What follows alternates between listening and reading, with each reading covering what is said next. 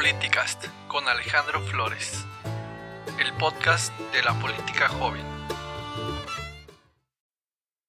¿Qué tal amigos y amigas? Bienvenidos a un episodio más de Politicast, un espacio para dialogar acerca de la realidad política, social y económica del país. Y como cada semana los saluda su amigo Alejandro Flores. Y en esta ocasión vamos a platicar acerca de un tema que ha cobrado cierta relevancia, pero sin duda lo tenemos que tener en mente siempre. ¿Cuál es? Es el racismo. Y para ello tengo dos invitados especiales que me gustaría presentarlos. Eh, la primera de ellas es Jackie Rodríguez, que es del estado, es del Consejo Nacional de Estudiantes capítulo Yucatán. También tengo a Oscar Hazay Ribota, presidente del Consejo Nacional de Estudiantes capítulo Chihuahua. Y bueno chicos, me gustaría que se presentaran a nuestro auditorio, por favor, Jackie. Hola, ¿qué tal Alex? Pues primeramente muchas gracias por la invitación a tu podcast. La verdad, para mí es un honor compartir este espacio contigo y con Hasai. Y pues bien, soy Jacqueline Wicap Rodríguez, actualmente presidenta del Consejo Nacional de Estudiantes capítulo Yucatán. De igual forma, soy secretaria municipal de Acción Juvenil Canacín y Canacín es un municipio del interior del estado de Yucatán. Soy amante de la política, la justicia social y activista en temas de género. También soy estudiante de la licenciatura en Derecho por la Universidad Autónoma de Yucatán y estoy a sus órdenes completamente. Muchas gracias, Jackie. Por favor, ahí. ¿Qué onda, amigos? Eh, saludo a todo tu a todo tu público, a tus oyentes. Eh, los saludo desde aquí, desde Tierras Fronterizas en Ciudad Juárez. Eh, soy efectivamente el presidente estatal del Consejo Nacional de Estudiantes aquí en el capítulo Chihuahua. Asimismo, soy formador juvenil de, de Acción Juvenil, que vendría siendo la plataforma de participación política de los jóvenes en el, en el Partido Acción Nacional. Eh, me desempeño actualmente como servidor público en la Secretaría de la Función Pública. Ahí nos especializamos o tratamos de trabajar en algunos temas de gobierno abierto y principalmente este, en, diversas otras tareas como de auditoría y investigación. Y nada más que agregar, eh, agradecido por el espacio y la invitación para compartir con ustedes este tema que se debe haber discutido desde hace mucho tiempo, pero lo bueno que ya empezamos. Bueno amigos, pues muchas gracias por haber aceptado participar el día de hoy y para comenzar me gustaría hacer algunas observaciones que creo prudentes para iniciar y es cómo podemos reconocer a simple vista si una persona es rica o es pobre. En México pareciera un camino muy sencillo situar a las personas en una jerarquía social según su tono de piel, y les voy a decir por qué. Según estadísticas, las personas indígenas con tonos de piel oscuro tienen una probabilidad de cuatro veces más de vivir en pobreza y una probabilidad de casi seis veces menor de alcanzar una educación superior que las personas no indígenas o, o de piel clara. Y al mismo tiempo también observamos que el 60% de las personas blancas se encuentran en el quintil más rico del país. Estas observaciones acerca de las oportunidades y resultados socioeconómicos diferenciados según el color de piel de las personas nos habla de la disparidad de oportunidades y es una clara señal que vivimos en un país racista. Si me permiten expresarlo de este modo, es que en la realidad la pobreza en México tiene un rostro moreno. Esto debido a la falta de oportunidades y por supuesto a los datos que les mencioné anteriormente. ¿Cómo podemos traducir la dimensión étnico-racial en desigualdad socioeconómica?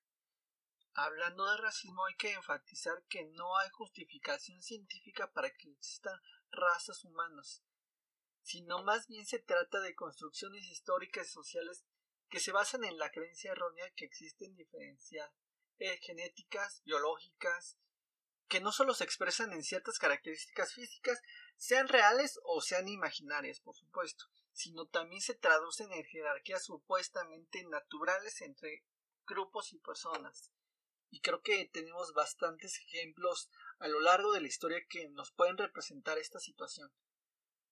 Al igual que en otros sistemas de estratificación social, el racismo está gobernado por relaciones de poder y privilegio que establecen su legitimidad para distribuir los recursos con el pretexto de las diferencias en humanos existen. Les voy a dar un ejemplo rápido. Les voy a dar un ejemplo rápido de esto que les acabo de mencionar. Eh, cuando, por ejemplo, nosotros decimos que el bebé es morenito, pero está bonito. Y es un anclaje a estos discursos racistas en el consciente que desde temprana edad lo transforma en una aspiración social y por supuesto está enlazado por ejemplo a otro dicho cuando decimos que cásate con tal persona para mejorar la raza. No hay sustento científico para esta afirmación. No debería de existir. Pues bien, a continuación tocaremos puntualmente algunas jerarquías de segregación racial, no sin antes preguntarle a Jackie y a Hasai ¿Cuál es su percepción sobre el racismo? Sí, claro, Alex, con gusto. Bueno, pues como se ha evidenciado a los ojos de todo el mundo, hace unos días, tras el homicidio de George Floyd a manos de la policía de Minneapolis en Estados Unidos, la ola antirracismo en México se desató.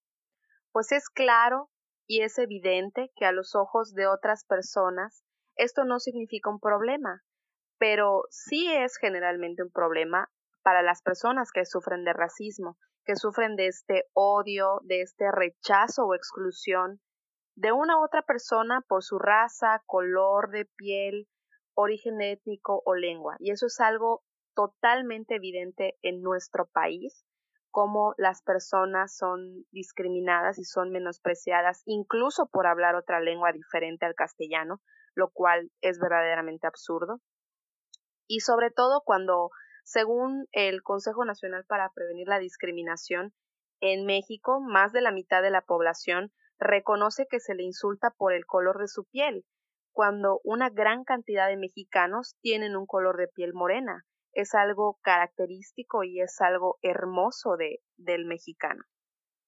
¿Y tú, Hasai, cuál es tu percepción acerca del racismo?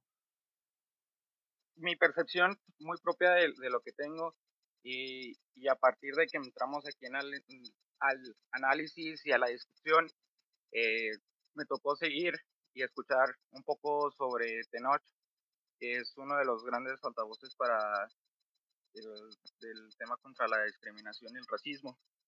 Y algo que él mencionaba bastante es de que supone la gente que en México no, no hay racismo, pero no es que no exista, sino que realmente no lo hemos querido visualizar como un problema estructural que de cierta manera las, el, mismo, nuestra misma cotidianidad y el dinamismo social de, la, de nuestra población nos ha llevado hasta cierto punto a normalizarlo y no reconocerlo como un, problema.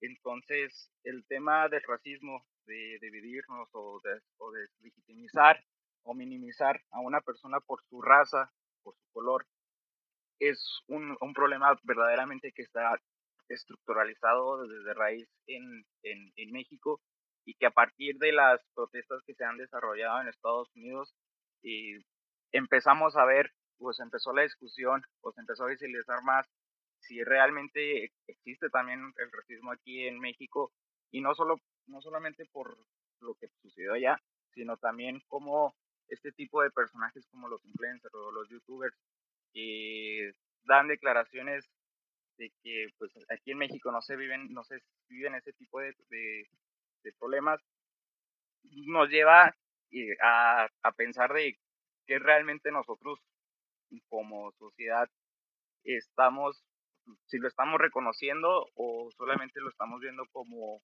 un problema ajeno y, y de, supongo yo de, de una solidaridad falsa porque en, México lo, lo presentamos y, principalmente pues y ustedes en, sus estados lo han visto de diferente de diferente percepción pero aquí por ejemplo en el norte el tema el tema de ser güero sí te catalogó y te da una superioridad o una persona pues aspira a este de conseguir los privilegios de, de, las personas.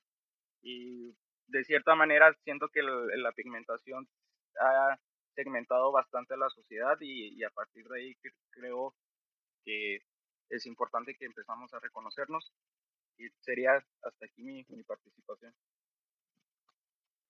Muy bien, dicho esto, me gustaría que comentáramos eh, algunos de los síntomas que delatan al racismo y, quisiera comenzar primeramente por, por, lo que podríamos llamar como el blindaje y la negación hacia el racismo. Me gustaría que me lo comentaras, Jackie, por favor.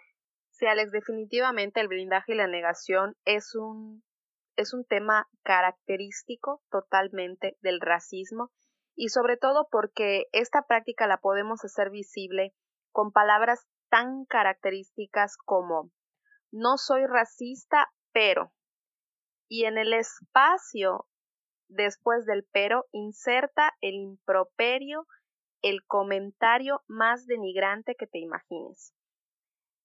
Esta práctica se hace con la finalidad de denostar el menosprecio, pero anticipando que se niega la, acción racista, lo cual es completamente innecesario porque al decir no soy racista, pero pues ya prácticamente estoy insultando a la persona. Y te lo, ejemplifico de esta manera. Cuando en 2018 la película Roma fue estrenada, no sé si recordarás, y la protagonista en este caso fue Yalitza Aparicio, ¿Cuántos ejemplos de blindaje y negación no se hicieron notar? Con frases tan únicas del mexicano como No soy racista, pero aunque la mona se vista de seda, mona se queda. Imagínate qué insulto más grande a un talento mexicano, a alguien que triunfa en el extranjero y cuyo, y cuyo único error a la vista de los demás es no tener los rasgos a los que generalmente se le acostumbra a las personas a ver en cine, teatro o televisión. Otro ejemplo de este blindaje y negación son frases tan comunes como no soy racista, pero todos los chinos son iguales, haciendo referencia a los rasgos tan característicos que tienen las personas asiáticas, que sí tienen similitudes, pero pues con esta con este desprecio con el que se realiza, pues evidentemente mostramos actitudes racistas hacia estas personas que son diferentes a nosotros. Y también no hay que dejar de mencionar algo muy característico en todos los vocabularios, los vocabularios. Creo que es algo que lamentablemente hemos eh, normalizado y hemos adoptado, que son los microracismos como la célebre frase que tú mencionaste de vas a mejorar la raza, haciendo alusión a cuando sales con alguien de piel más clara, porque este comentario solo lo hacen cuando tú andas con alguien de piel más clara y no viceversa, porque ya hay esta normalización de que se mejora a una persona haciéndola de color más claro. Y bueno, otro ejemplo que te podría mencionar que tengo a la mano muy visible en cadena nacional, en todas las telenovelas, series mexicanas, teatro, como te mencionaba anteriormente, que se evidencia con totalidad, pues la diversidad de su elenco en estas telenovelas es hermoso, es claro, son personas muy bien parecidas, etcétera. Y pues esto claramente denota el México racista de la actualidad. Todas estas actitudes no estridentes como las, como las que mencioné anteriormente, pues visibilizan la gran problemática del racismo en México, Alex. Es un problema que tiene que afrontarse de una vez porque no podemos seguir permitiendo que los derechos y la esfera jurídica de las personas y también que la marca personal de las personas que son sus rasgos muy particulares, se sigan viendo vulnerados. No se puede seguir permitiendo. ¿Dónde quedan sus derechos humanos? ¿Dónde quedan sus garantías individuales? ¿Dónde queda lo que bien establece nuestra constitución política mexicana? No podemos permitir esto sin duda. Muy bien, Jackie. Y aquí me gustaría recalcar que tenemos a dos invitados. de estados muy diferentes, uno que está hasta el norte de, del país y otro prácticamente al sur, ¿no? Y, y, viven, creo que, el racismo de diferente manera en sus respectivos estados. Y me quisiera que me comentaras cómo es que viven el racismo o cuáles son esos síntomas que tú ves racistas en tu estado. Sí, Alex, bueno, la verdad es que la práctica racista es, es algo muy lamentable en todos los lugares del, del país, pero en Yucatán se evidencia de una manera muy triste. Y te comento, bueno, Yucatán es un estado diverso. Hay municipios en donde las personas como el municipio en, el en donde yo vivo, donde los auténticos canacinenses son personas rubias, de ojos claros, con cabello, cabello rubio, etcétera, ¿no? Y hay otros lugares eh, del interior del estado también, donde las personas también son diversas y así como también hay personas rubias, también hay personas que tienen tez morena y que tienen los rasgos de, de un mestizo, ¿no? De una persona con el cabello negro, negro azabache, de, de piel morena, preciosos, divinos. Todos nosotros somos diversos, pero la discriminación se nota en gran mayoría en la capital del estado, que es Mérida, cuando no solo se evidencia cuando se muestra la diferencia en estos polos, el polo 1, pues podríamos decir que son las personas de la capital, de, del, del centro de Mérida, y el polo 2, el polo opuesto, pues son las personas del interior del estado. Y es tristísimo ver cómo estas personas son discriminadas en gran mayoría por la lengua que hablan, que es el maya, que es nuestra lengua madre cuando muchas personas estaríamos encantadas de aprender esta lengua y que tal vez en un futuro la aprendamos, pero pues este es un rasgo muy característico. Y también otro rasgo por el que se le discrimina a la gente aquí en Yucatán es por el acento tan, característico del yucateco. Eh, a donde tú te dirijas, a donde un yucateco se dirija, siempre se va a saber de dónde viene por el rasgo tan característico que tiene en su acento al hablar. Pero esto también aquí en Yucatán se ve como mal, se ve mal, se, se discrimina a la gente por eso.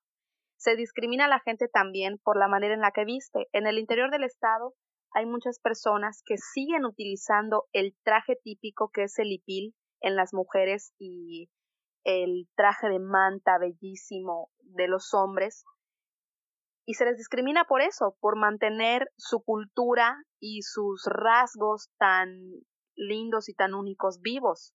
Y esto no se puede seguir permitiendo. No es algo que se deba de normalizar. Las personas en Yucatán debemos de sentirnos orgullosos por los colores y los trajes tan diversos y tan divinos que tenemos y no debería ser al contrario. Las personas que preservan su cultura siempre, siempre, siempre deberían de sentirse orgullosas por preservarla. Es un problema latente que tiene, tiene que sin duda eh, mostrarse el cambio y mostrarse la diferencia. Se está trabajando en eso.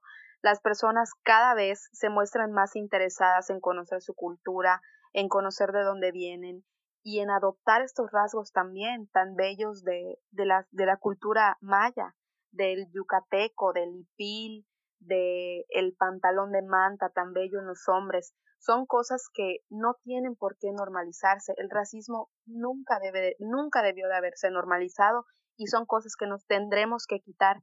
No puede, no podemos seguir pensando en Yucatán ni en el país que hay élites, porque no las hay.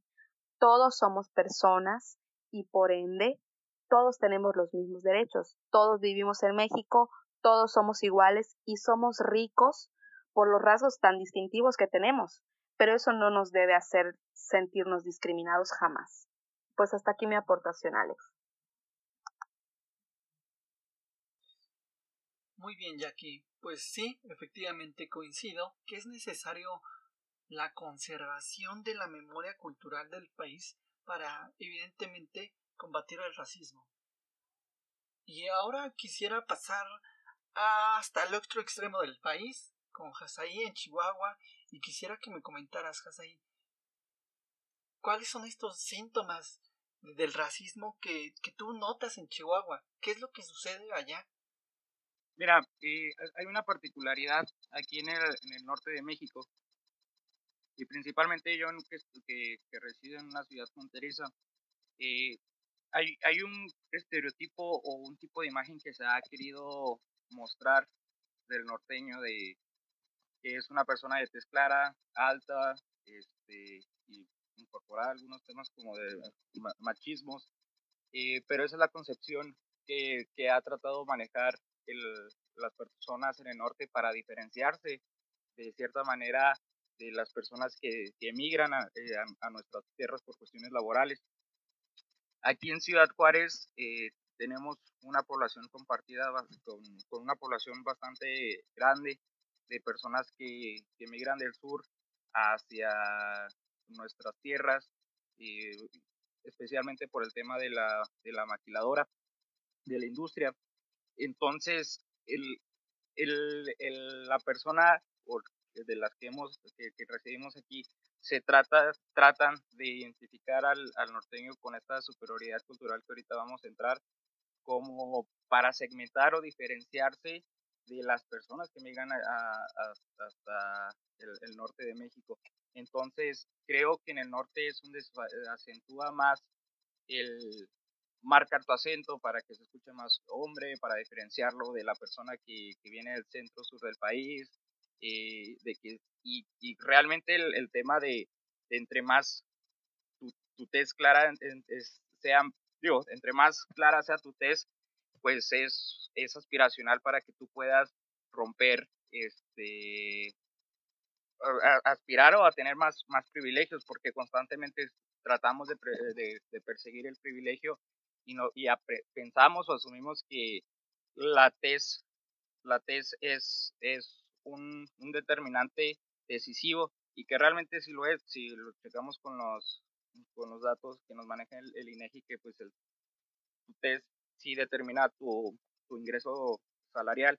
Entonces, en, el norte sí vivimos bastante el tema de la segregación muy viejas ahí, pues lo que me parece que me estás diciendo es que entre más se parezcan los rasgos de una persona a los rasgos de, de una persona de nuestro vecino del norte, pues evidentemente lo, lo tratan mejor, ¿no? Y creo que esto no debería existir y tampoco creo que sea exclusivo del norte, también sucede en, en diversas partes del país y digo, creo que hay que empezar a aceptar la diversidad. Dicho esto, me gustaría que me ayudaras a, a entender un poco más acerca de por qué es un síntoma eso que se, le, podríamos llamar la superioridad cultural. ¿Por qué a veces consideramos que, que nos sentimos superiores cultural, culturalmente y, y evidencia nuestro racismo? Mira, el tema de la superioridad cultural, eh, y lo establecen muy bien varios o lo resumen bastantes personas muy bien, es declararnos como que nuestras culturas son mejores que, que, otros grupos. Y eh, a partir de eso, pues tratamos de justificarnos o denostar a quien se comporta diferente eh, de, nosotros. Entonces, el tema de la superioridad cultural creo que sí está muy implantado en, en nuestra sociedad en nuestra dinámica social como un tema de diferenciador y lo podemos ver este pues en los medios de comunicación en, en las series en, en los póster en los anuncios en, en, los programas. Tratan o tratamos siempre de, de establecer que eh, las, el modelo que nos tratan de vender de la persona exitosa o de la que está, está, está trascendiendo pues es las personas blancas, en cierta manera, y pues lo que estamos haciendo es nada más alimentar el estereotipo o alimentar el, la narrativa colectiva de, nosotros y, perseguir ese estatus y ciertamente este, hablando de que cuando hablamos de, razas superiores, estamos, o sea, lo estamos ligando completamente a, diferenciar como entre nosotros, entre razas, que establezcamos que hay razas humanas, cuando realmente pues es, es imaginario el, este concepto. Evidentemente estos discursos de odio que nos han querido vender desde tiempos muy antiguos, creo que es erróneo. Eh, me parece impensable que nosotros, aún en pleno siglo XXI, los tomemos en serio.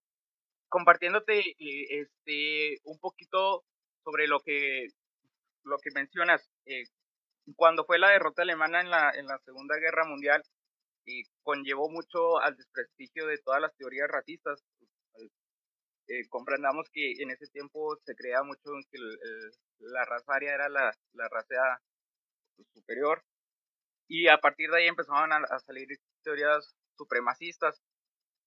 Pero lo que todo lo que fue la derrota alemana fue un gran, una gran guerra para eliminar este tipo de, de teorías, pero el problema es de que no se borraron, simplemente las desplazamos y las ocultamos y las justificamos y muy bien lo decía eh, mi compañera Jackie a través del blindaje.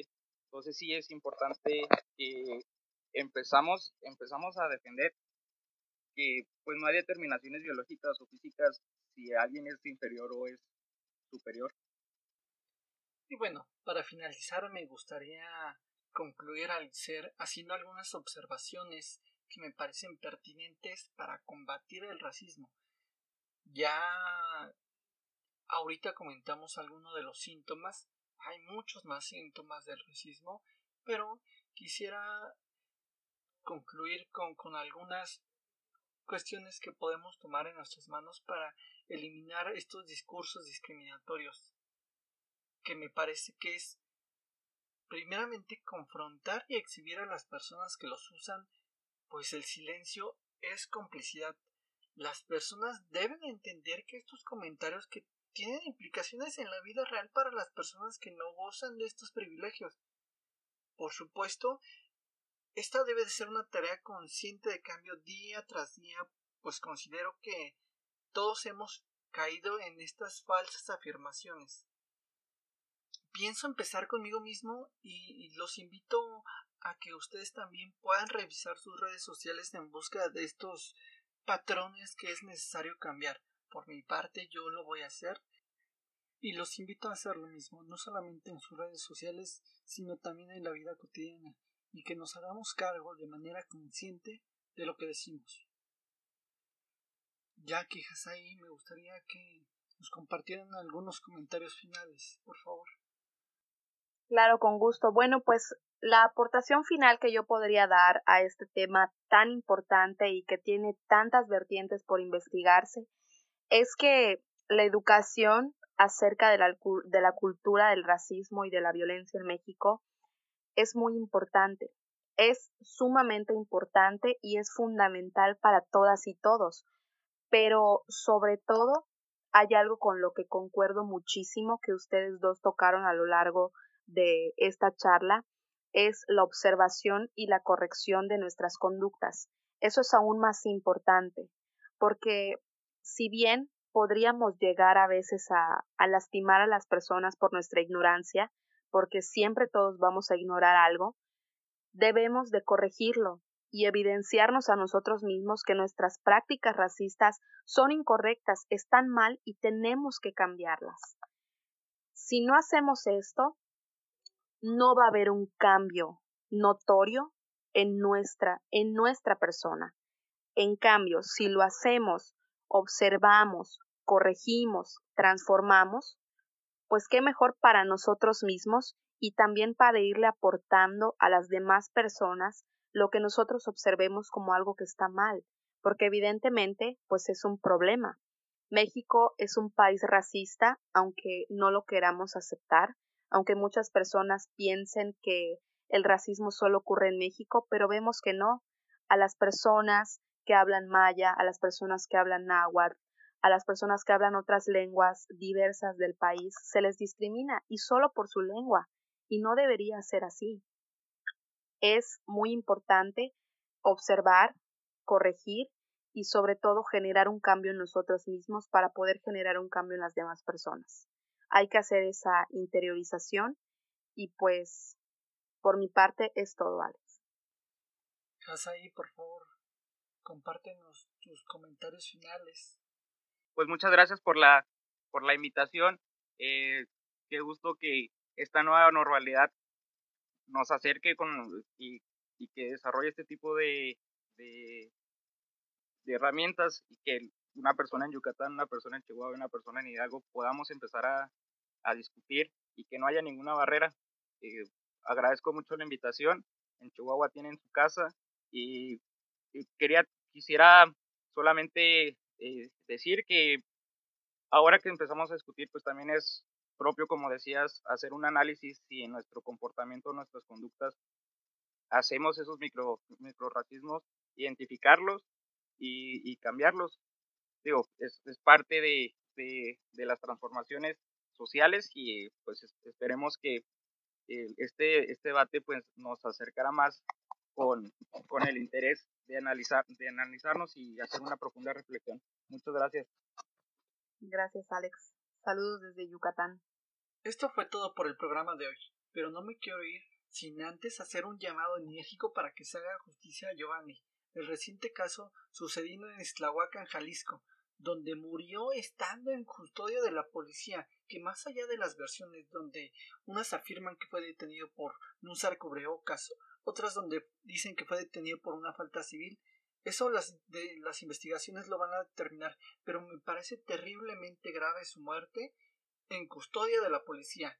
Y casos como el de Giovanni siguen sucediendo en México día tras día, donde si la policía te ve mal parado te detiene, pudiendo llegar a casos tan extremos como el que vimos esta vez con Giovanni, donde se hizo mediático un mes después de su muerte. Les agradezco mucho a Jackie y Hasai su participación y nos escuchamos en la siguiente emisión. Hasta la próxima.